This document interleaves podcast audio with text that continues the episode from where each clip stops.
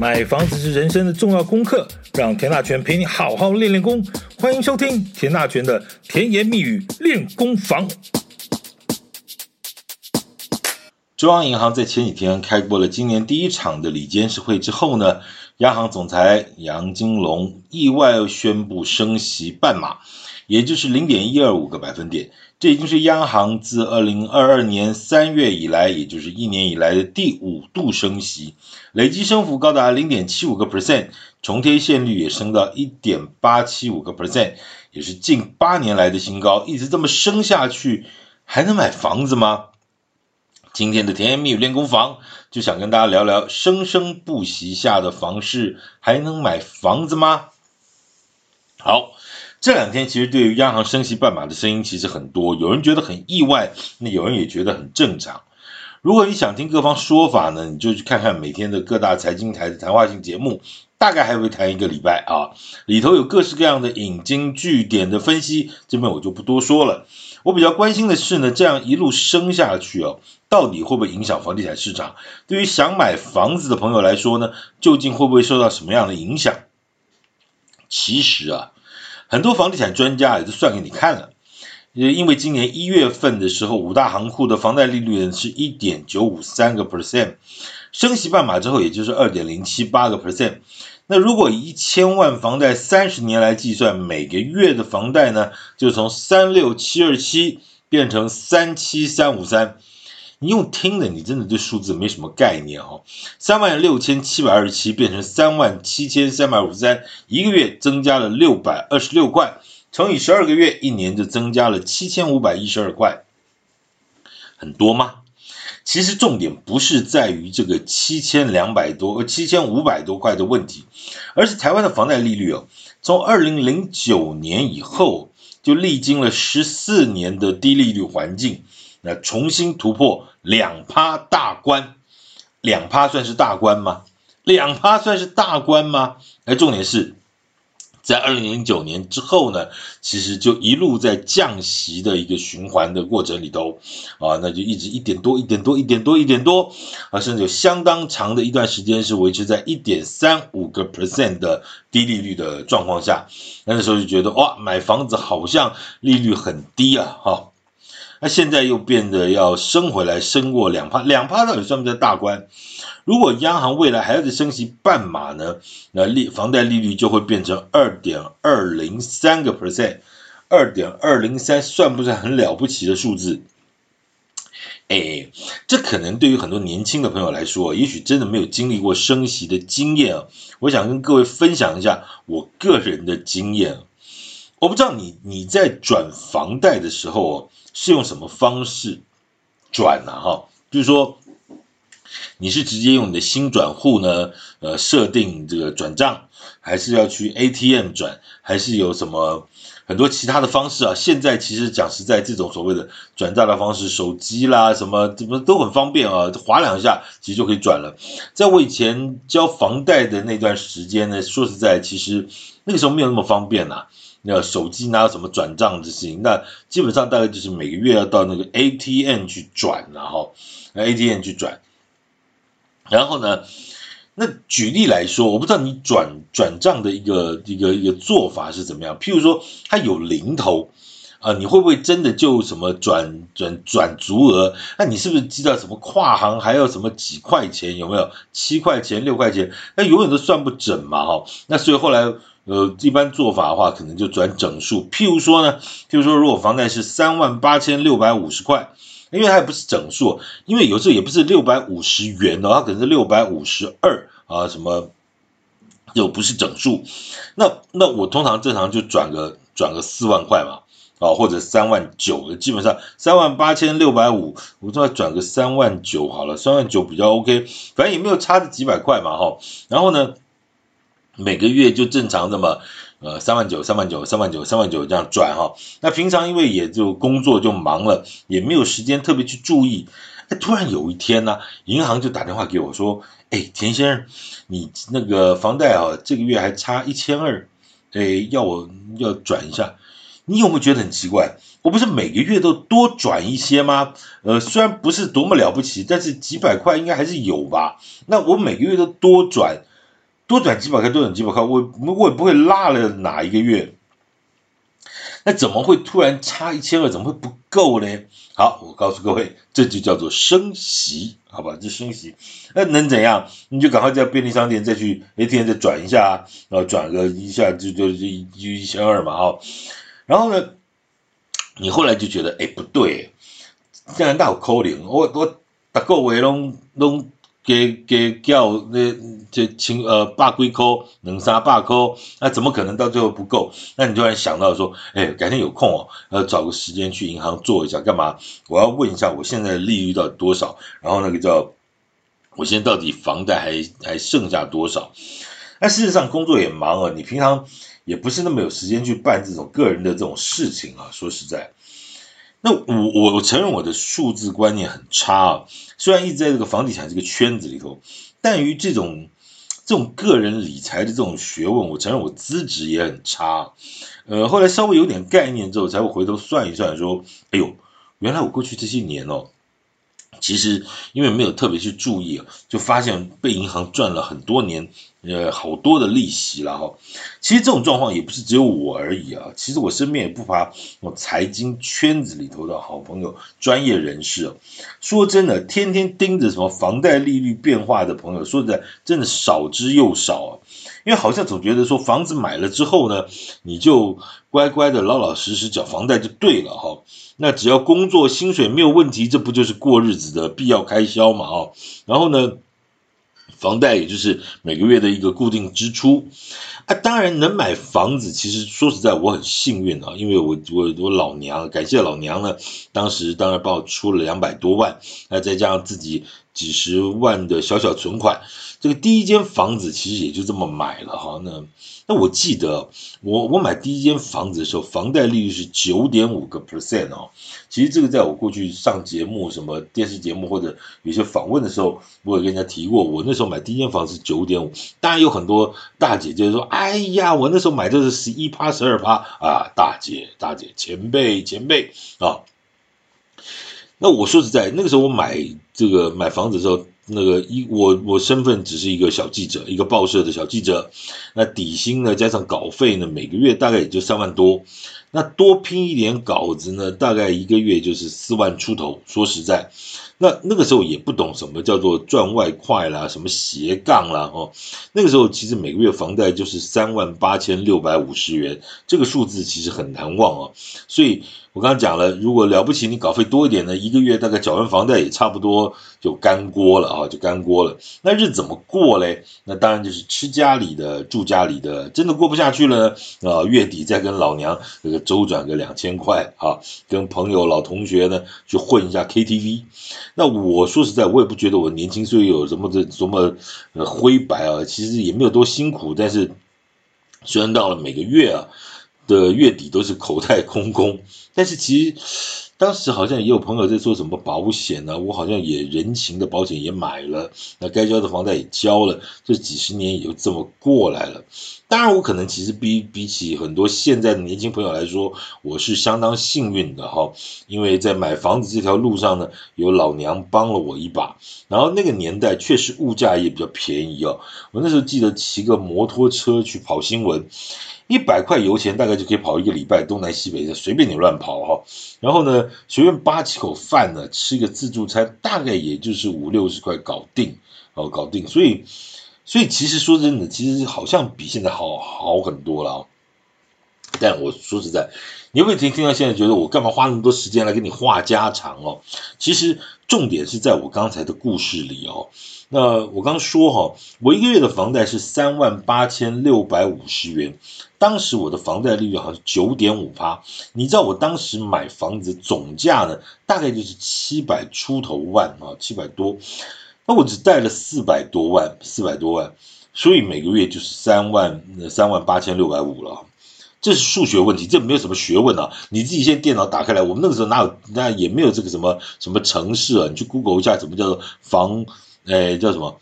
房本息平均摊还哈？以前有没有这个东西？就是银行帮你算，算完之后你也不知道那个加减乘除怎么来的哈。啊，总而言之，他就告诉你现在每个月要交这么多钱，你就老老实实交了。反算一下啊，如果说是月付三万八千六百五，你现在用两趴利息来算好了，刚才不是讲吗？现在已经要突破二了，是二点零七八。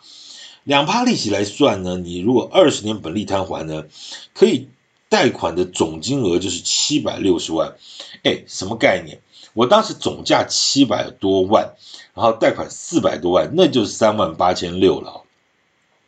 啊，现在如果是两趴利率，你可以交到三万八千六的话，你可以贷款的金额就已经就已经七百六了哦。那如果是三十年本利摊还的话，你就可以贷到一千万了，你知道吗？那就是说，你重点是你一个每个月可能很辛苦的要交三万八千六百五十块了哦。那这但是你可以贷到一千万的贷款金额哦。那一千万如果是贷八成的话，你的买房的总价呢就是一千两百五十万哦。哎呦，当然你会说了哈，就现在这种高房价，一千两百五十万你能买到什么东西了啊？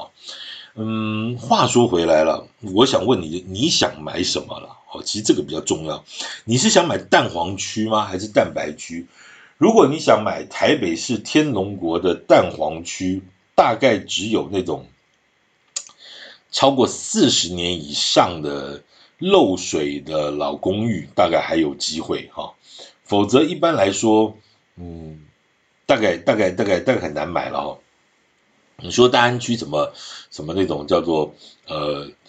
蛋黄区的大安区的什么永康街听过吧？哈，很厉害吧？哈，那边的老公寓一样，细在归档四十几年，哎，都破百啊，都破百。然后呢，你还不见得有人愿意卖，因为你卖掉还买不回来。那那个老公寓三十平，一不小心四十年的老公寓怎么样？三千万起跳，而且你还不太好买，厉害吧？哦，好，我不讲那个啊，我们讲说一般人啊比较能够，你又又要万谈了哈。我们要讲说，大概台北市大概大概大概就是蛋白区的这种四十年的这个可能有点漏水的老公寓，大概还有机会。那其他县市呢？其实你要买一些买一间还算 OK 的中古屋，其实应该不算太难。哦，这就天龙国的差别了啊、就是说，你如果想在新北市也好，新北市或者桃园的，呃，不一定，我我不就讲新北市也不是要你去买那个板桥的新板特区啊、什么新店的央北特区，或者桃园一定要去买什么青埔特区或者艺文特区啊，没有人讲你什么什么这种特区了啊，就是说你要买个一般的房子，也许不是这种什么特区的特定重划区的，大概买个。还 OK 的房子应该不难哦。那至于说什么中南部，大概那当然这个这个一千两百五十万其实就很大了哦，有很多地方很好买。那其实讲到底就是看你说你要你的标准到哪里。如果你一定要买那种什么天王地段哈、天后屋况，那当然就另当别论了哈。拉回来，我们今天主题其实还在谈升息了啊，怎么拉里拉扎扯那么多？我的重点是在讲什么？就是房贷升息真的有这么恐怖吗？老实说，如果你每个月真的差了三千块，你就买不了房哦。我说真的啦，我就劝你不要买。为什么？买房子真的不能把资金卡的这么紧哦。你你在买房子的时候，你这笔预算，你有算没装潢费？有吗？家具什么家电有吗？家里每个月还有吃的、喝的、用的，什么水电费、管理费，那年轻人还有三不五时跟朋友聚会一下，呃，你不好老是吃人家的吧？得大家总要轮流一下，不管你是不是 AA 制啊，哈，现在年轻人很流行这一套，但是他有时候多少还是，对不对？要轮流一下，还有一笔费用，其实很多年轻人就常常觉得说，哎，这个什么概念？就年轻人啊，同学朋友结婚特别多。啊，同学，你要不要包一下，对不对？人你结婚，人家包你，你你你去吃人家喜酒，你要不要包给人家，对不对？这个都是有往有来有往的哦。那你你。一个年底，我记得我年轻的时候，我们就那尤其那几年呢，哈，就是这个刚好有个高峰期，每到过年前哦，大概一个年包个四五包，我都是很正常的事情。你班上同学嘛，对不对？然后就是这个礼拜吃他的，哎，下个月又吃他的，然后怎么样？那就反正大家同学轮流啊，那这是好像标会一样啊，这个月换你，下个月算我，然后呢？你这种包来包去，礼尚往来事情，你不好现在包六百块吧？啊，这好像也拿不出手嘛，哈。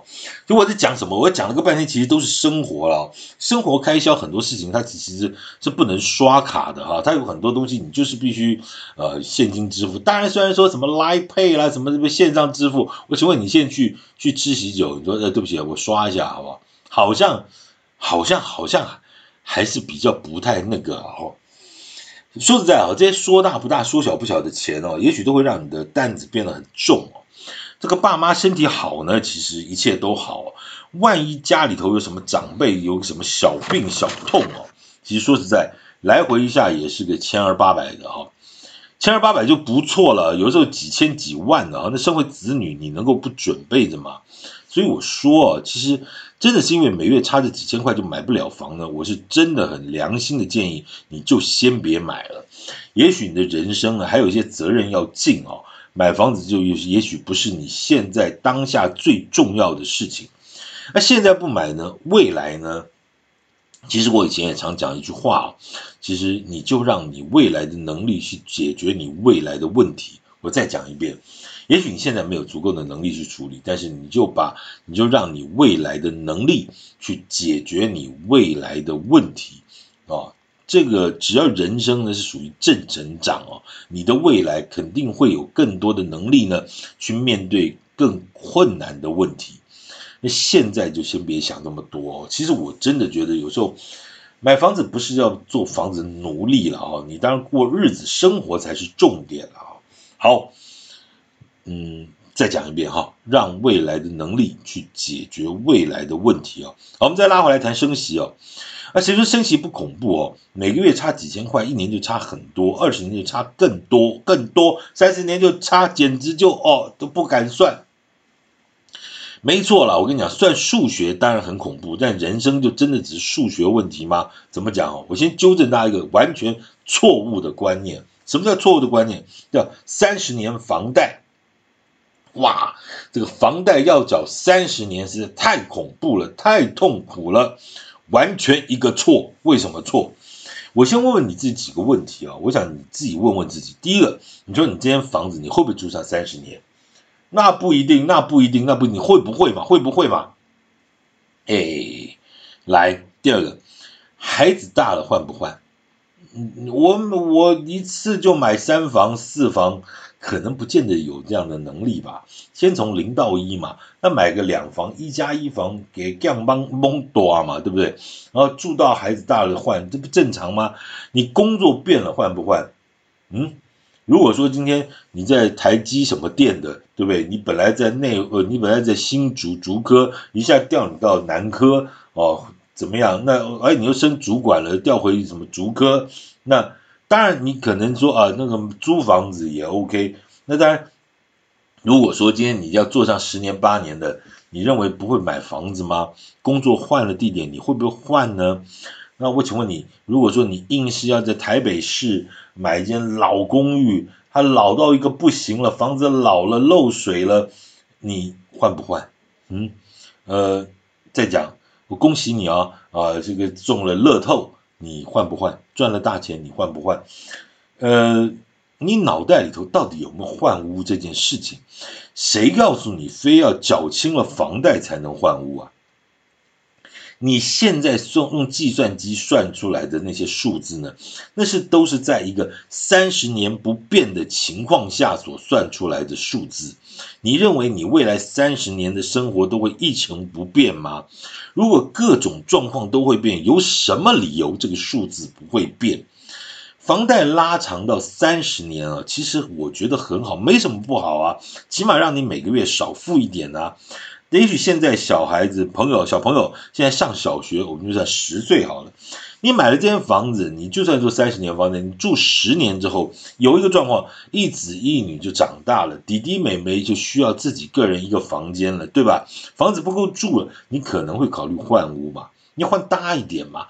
以前弟弟妹妹没有差的时候，也许上下铺都 OK 了，但弟弟。长大了，妹妹也长大了，他们可能需要自己的房间，那真的那个房间就不够住，你有没有可能住十年就换一间房子？非常有需要啊。那再来，如果再住十年好了，怎么样？儿子娶了媳妇儿，女儿嫁了老公，那各自就搬出去了。那你还要住那么大房子干什么？没关系啦，回来有空回来住啊。我最好是不要回来，回来都不会有好事，对不对？啊，你自己也知道我在讲什么。最好啊，那那那这个要不要要不要再换一次什么样的房子？好，给你再住十年好了，好不好？孙子都抱了，你两老退休，你还要换个还要住在什么朝九晚五的很热闹的市区吗？呃，你换个环境好一点的房子行吧？呃，那那 OK 吧？我们啊，就算你不换好了，起码你人生中前前几前半段、中半段，你一这个所谓的三宅一生、四宅一生，其实这都是很正常的事情。这谁告诉你不会换屋呢？那谁告诉你说三十年房贷你要缴三十年呢？你你到底知不知道我在讲什么？根本就是这一个错误的观念哈，所以让了很多。很多人都在算数学的时候觉得啊，三十年房贷，还有是后来讲什么四十年房贷，我开玩笑，我三十岁买房子，我七十岁啊才才那个缴完房贷，你根本就错了，根本不会发生这件事情啊，这根本就不会发生事情这件事情。再来啊，有人又说哈，什么升息好恐怖啊？谁说谁跟你说他又不会降息呢？过去这十几年呢，全世界吹的这个降息循环啊，硬是把什么五趴、六趴、三趴、四趴都降到一趴出头，那而且长达几十年啊，十几年了哈，你怎么知道再过三五年呢？呃，全球经济又出了什么变化，又开始吹一股降息风呢？那到时候这些数学是不是要整个重算一遍呢？这次升息哈，我们其实可以讲一下，就到底影响到谁了哈？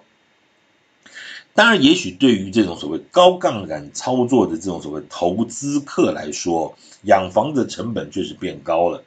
但是如果这些口投资客的口袋够深的话呢，我不管你升到哪里，我就还一点本金，那是不是利息就下来了？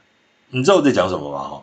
你本金越高，利息是不是越多？对，所以呢，我现在利息升息的时候，你就还点本金啊。OK，如果这个投资客的这个口袋够深呢，其实这也就不会再造成养房的成本。以前就认为你利率低嘛，所以我不借白不借嘛。啊，现在你觉得借钱好像要要五四三一下，那好，我就还点本金，这事儿不就下来了吗？水位一样是下来的啊。好，另外一种呢，对于那种什么八千万、一亿、两亿的这种房子哦。其实老实讲，这些所谓高资产族群呢，本来其实他可能也不需要贷款，但是干嘛呢？就是因为呢，银行呢，可能有朋友帮忙要做点业绩啊，或者是呢，有些建设公司刻意希望你做点贷款呢，让银行呢，控制你的这个绑住你的金流，你不要这个公司出了什么状况，我就就就就他先让银行啊绑住，这也是有这种做法哦。所以，但是一样。那本来是帮你做业绩、捧人场的、捧面子，你现在给我升息，好啊？什么两亿的房子，我就先还个是五千万本金好了，你就没有利息啦，就没有利息负担了，对不对？对啊，是啊，好，那这会怎么样？你朋友就觉得说，老大你不要还好不好？因为这样子我业绩就变差了，是不是这样子？当然就是这样啊。这这很现实的事情，你要贷一间什么五六百万总价的房子，我今天还我要贷一个两亿的房子，我要去找那五六百万要找多少间呢、啊？你想想看，对不对？这些银行的业绩放款也是个压力啊，也是个业绩压力啊。好，另外一种会不会受影响？会，什么叫做这叫做房东啊？你说如果说每个月现在还在交房贷的房东啊，他每个月多出来这三千块房贷，他会不会成为涨租金的一个理由？嗯？我们过去曾经有哈有一种状况，就是每次在那个增税的时候，税制改革的时候，每次大家都说啊，什么专家学者告诉你不会转嫁，不会转嫁，就硬邦邦告诉你就在转嫁嘛。那其实我不知道这些专家学者你到底有没有在接，你有没有你有没有接地气？你知不道外面在吹什么风啊？房屋税涨五百块，地价税涨五百块，房租就涨一千块，这很简单的数学，这非常非常简单的数学。你知道现在全中华民国都是这个样子。那我请问你，那一千块是给谁？谁就房东拿走啊，对不对？那谁谁去付？就是年轻人嘛，什么大学生嘛，他就很辛苦嘛，他就让年轻的租屋族更辛苦嘛。然后政府呢，就再花很多力气去做租金补贴。有的时候我真的是发现哈，这是一个什么样的轮回啊？就是说，财政部在征税，然后呢，房东就转嫁，然后呢，内政部在补贴年轻人去房租，那房租交给房东，房东交给财政部去缴税，然后呢，呃，这个超征的税收再给内政部来做一个租金补贴，你到底在干嘛？你到底在干嘛？你知道我刚才在讲什么？这是一个什么样的轮回？对，房东多交的、多收的房租就拿去缴税，那缴税增加了国库的收入，那内政部再拿去补贴房房客。哎，真的不知道讲讲什么，能不能稍微他妈打大家打个电话沟通一下？你这样子玩很有很很有很有玩头，很有搞头吗？很无聊的一件事，可以吗？还有还有，我说其实这些升息的东西，其实影响最大的所谓的老老实实缴缴房贷的这个所谓的中产阶级啊，你就会感觉上好像是天外飞来一颗这个陨石，空一下啊，那个薪水没有涨，万物齐涨，你房贷都增加，这真的很辛苦了啊。事实上，口口声声说要这个升息抗通膨的央行呢，这这一大波的升息到底抗了什么通膨哦？我们就另外找时间再好好聊。我觉得这次题目我实在是也有点听不懂，很认真的想了个半天，找了很多的功课，我还是不知道到底那个升息抗通膨抗了什么东西啊？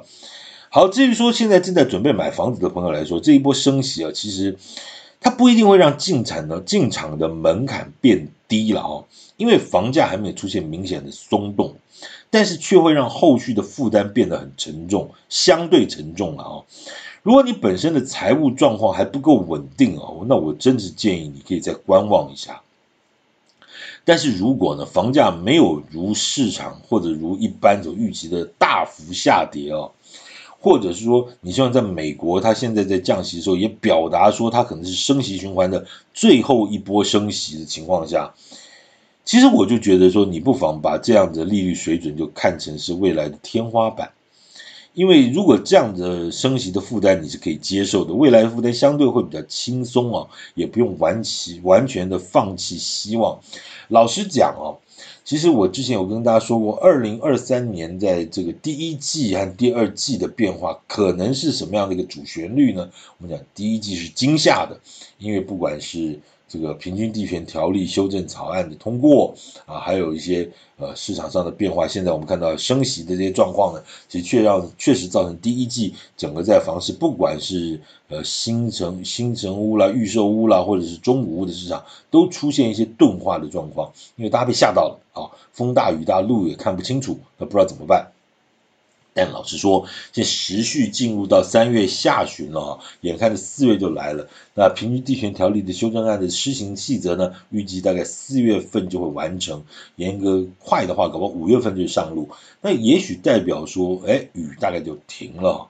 那雨停了会怎么样呢？路就出来了哈。其实从大概三月中，大概这两个礼拜以来呢，全台湾房地产市场已经出现了一些小小的回温的状况啊。那从之前可能前两个月，当然你过完年的那个状况一直不稳定的状况，一直到现在，哎，差不多感觉有点小阳春的味道出现了啊。那至于说到底四月份会不会更加的明朗化，那其实就可是进一步再好好观察。那其实呢，我们要跟跟大家再继续分析哦，就是说升息抗通膨到底是怎么回事哦？有抗到让鸡蛋比较便宜吗？有抗到让钢筋比较便宜吗？哦，这套这个升息抗通膨的理论到底跟现实差别在哪里啊？也请这个请大家继续关注田大权的甜言蜜语练功房，我们再好好关心房地产的相关的议题。感谢您的收听，谢谢。